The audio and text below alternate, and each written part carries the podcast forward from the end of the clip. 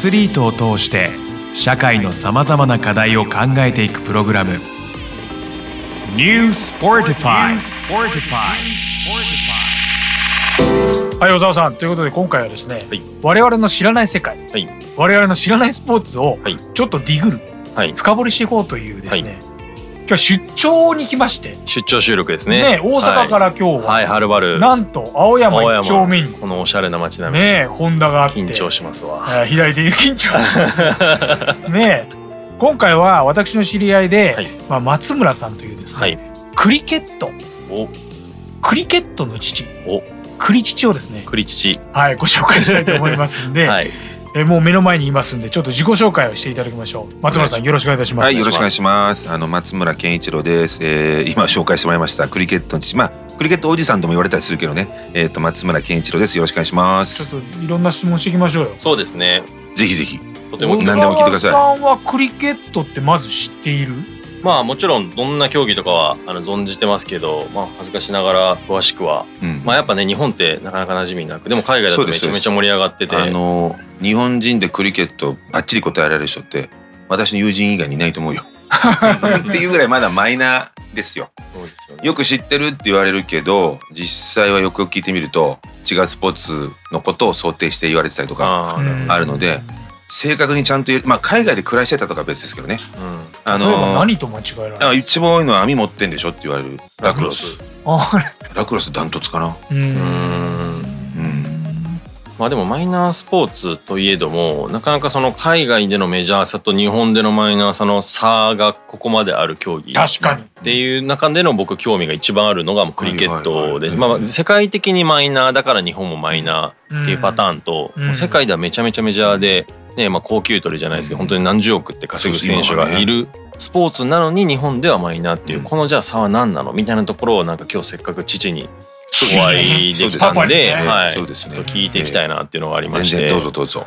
そもそもその成り立ちといいますかそのなぜ父と言われるようになったのかっていうところからお伺いできたらと思うんですけど。はいはい。もうでも3030年超えましたけど前にあの学生時代にえーまあバブルだったんだよねその頃はね、はい。バブルだった当時にあの、まあ、大学入って大学で何かやろうかなって思った時にあの、まあ、世の中バブルだったんでね、ええ。なんかちょっと面白いことやりたいなっていうのがあって。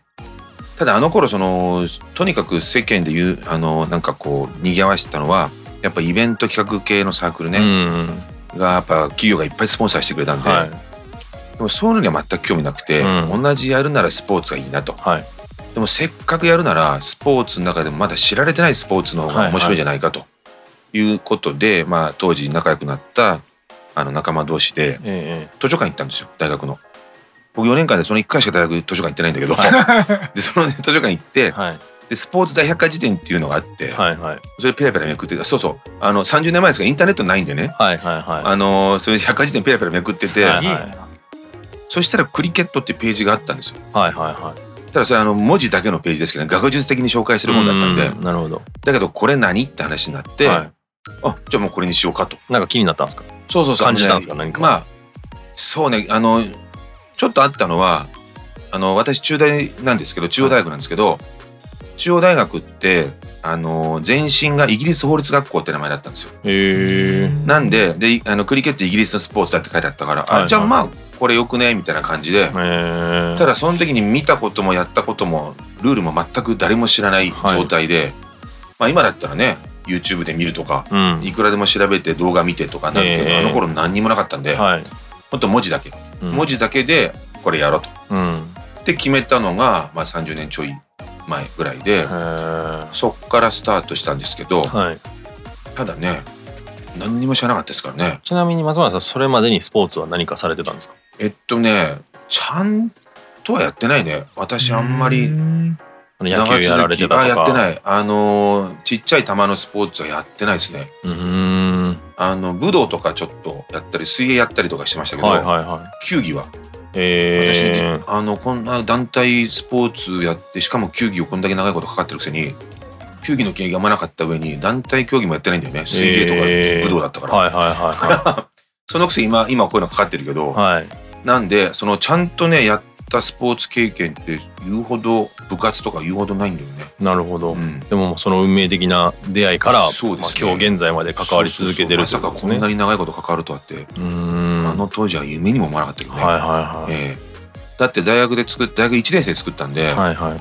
まあ大学4年卒業と同時になくなっちゃうかなぐらいな最初スタートだったんですけど、まあ2年3年と続けていくうちに部員が増えていって、はいはもう3年目にして100人ぐらいになっいたんで。すごいですね、え。いややっぱねバブルだったんじゃない、うん。いろんな意味でバブルだったんじゃないかなと思うけどうん。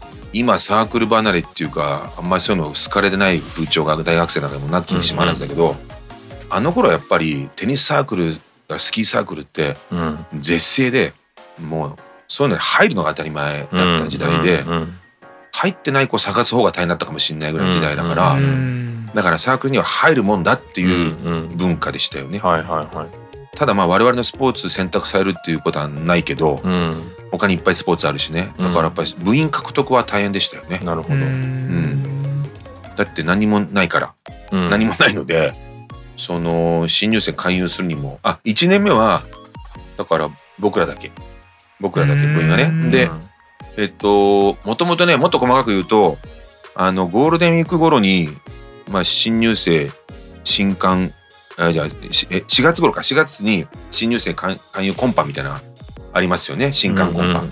でその後新刊合宿とかってあるじゃないですか、うん。だから一応それなりにサークルってものに入ってみたんですよみんな。はいはい。だけど新刊コンパ新刊合宿経てゴールデンウィークぐらいにいや思ってた俺大学生活面白くねえなみたいな。うん いうのがあってでまあ私たっぷり浪人してから大学入ったしおまけに中高男子校だったからもう夢のキャンパスライフめっちゃ描いて入ったわけですよ。だけどまあバブルだったし何回も言うけどバブルだったし。だから何回もいや言いますー本当にねで遊びほうけて遊びほうけてほうけてから大学入ったからね、うん。なのでめっちゃ夢のキャンパスライフを描いてたんだけどうん。どうも違うなってのがあって、うん。それでもう5月ゴールデンウィーク明けぐらいにもうとっとと見切りつけてで自分らで何かやろうとうんいうことで始めたんですよ。まあもっともっと言うとその仲良くなった連中がいてねえー、まあそういうことで男子校出身が多かったんですよ。はいはいであとみんな浪人してたんですよ。はいはい本当やること一個しかなくてあの頃みんな合コンしたんですよ。で合コンしてるメンバー楽しい。うんだけどなんかサークル思ったほど楽しくないあの入ってみたサークルが。っていうんでなんかこのメンバーでやらないかってなったんでなんならきっかけ合コンって言ってもいいかもしれないね。うん。スタートは。そんなライトっすか？そうそんなライトが30年続きます。うん。ちなみにその女性もいたんですか？でこれがねなんとね中高6年間大男子校生活経て浪人も経てはい。大学入ったわけですよ。はい私第二外国語フランス語取ったんですよ。はい。フランスが当時女が多いってはい。聞いてたんでね。でフラ語取ったんですけどなんとなんと男子しかいなかったね。おーなので私大学入ってまでまだダンクラがついたんですよ。なもんだからこうもうやることが合コンしかなくなって。で合コンばっかやってるうちに、まあ、仲良くなった仲間ができて、うんでこのメンバーっていると楽しいからなんかやろうってなって同じやるならスポーツがってなって、まあ、クリケットたどり着いてなるほどでスタートでしたよね。へなので最初は僕らのメンバー男ばっかのメンバーで始めてでそのさあのそうやってちょこっとその最初に入ったサークルえうん。で出会った女子大多多大の女子大生とか、はいはいはい。そのサークルでちょこっとだけいたサークルで女の子をこう引き抜いて。はいはいはい。それでこっちのサークル来ねえかっつってうん。入れたのもあってだから1年目ちょこっと女の子最初から、はいはいあのいましたよ。はいはいはで2年目勧誘して3年目勧誘してドカーンと行ってみたいないなるほど。感じでしたよね。まあそれでこう松村さんがクリケットの父と言われるまあ由来っていうのはその後にうん要はうん協会を立ち上げられたというふうにお伺いしたんですけど。まあ、学生時代も散々パラいろんなことをもうあのクリケットではい。もうあのゼミ入らずにクリケットやってましたぐらいなうんうにもうひたすらクリケットのいわゆる営業してましたんで、はい。あの大学1年から名刺自分で吸ってはいはい。営業してましたからクリケット。営業って何するんですか？うんとねメディアだよね。取り上げてくれクリケット。実際どういうことを取り上げてくれってえいうんですかっとねあの頃何やっても日本初だったから。ああそっかクリケットが。そうそうそうそう。だから日本初を売りにしてうんあのまああの頃インターネットないからないから、まあ、テレビと雑誌とラジオとこんなんだよね。うん。新聞と。この辺にいちいち取り上げてくれ取り上げてくれっつって企画書書いて送ってえやってましたよ。すごい大学生ですね。で実際4年間で相当数出ましたあそうなんですね。ーへー。相当数っていうのは詳しく言うとどんなのに出たんですか？あえっとね雑誌とか新聞とかテレビとかクリケットってその、まあ、要するにマイナーなスポーツとかニュースポーツ、まあ、あの頃ニュースポーツって言ってたんだけど、ニュースポーツ取り上げるコーナーとか雑誌でもあのニュース番組でもいうのもあるし、うん。取り上げてもらったのね。あとその一般参加者素人参加者参加型番組例えばクイズ番組とかうん。にクリケットの格好をして出るとか、ああなるほどね。あとまああのなんだっけあの朝のズームインみたいなうん。ああいう後ろに立つとか、ああいうのも出られるとこは全部出るみたいな状態。あれって勝手に出れないんだ？今はコロナだからだけど、うん。前は後ろのエンディングの時にあーって後ろにあーって宣伝してよかったんですよ。ああよかったんですね、うん、学園祭の宣伝するとか全然 OK だったんですよ。なんてのもあったしあとその本当はダメなんだけど嘘のカップル作ってうん。カップルでなきゃ出れない番組にあのエントリーあー今のリアリティショー的なものうんですね、そうそうそう。それで出会いはクリケットだったんですとか言いながら。ずるい。父ずるいすごいでも貪欲に貪欲ですね。いろんなところに入り込んで。えあそれでどんなんか数字で言うとどんだけ広がっていくんですか？あそれは分かんないけど。今ってどのぐらい人口数がいて1989年平成元年度の現代用語の基礎知識ってぶが分厚い百科事典があるんだけどそこのスポーツコーナーには載ってなかったけど10年後に現代用語の基礎知識にも載ったね。えー、歴史を作った。すごい。日本で生み出したやっぱ父ですね。まあそれは確かに載載ったなみたいな思ったよね。へー。New Sportify 今回はここまで。また次回お楽しみに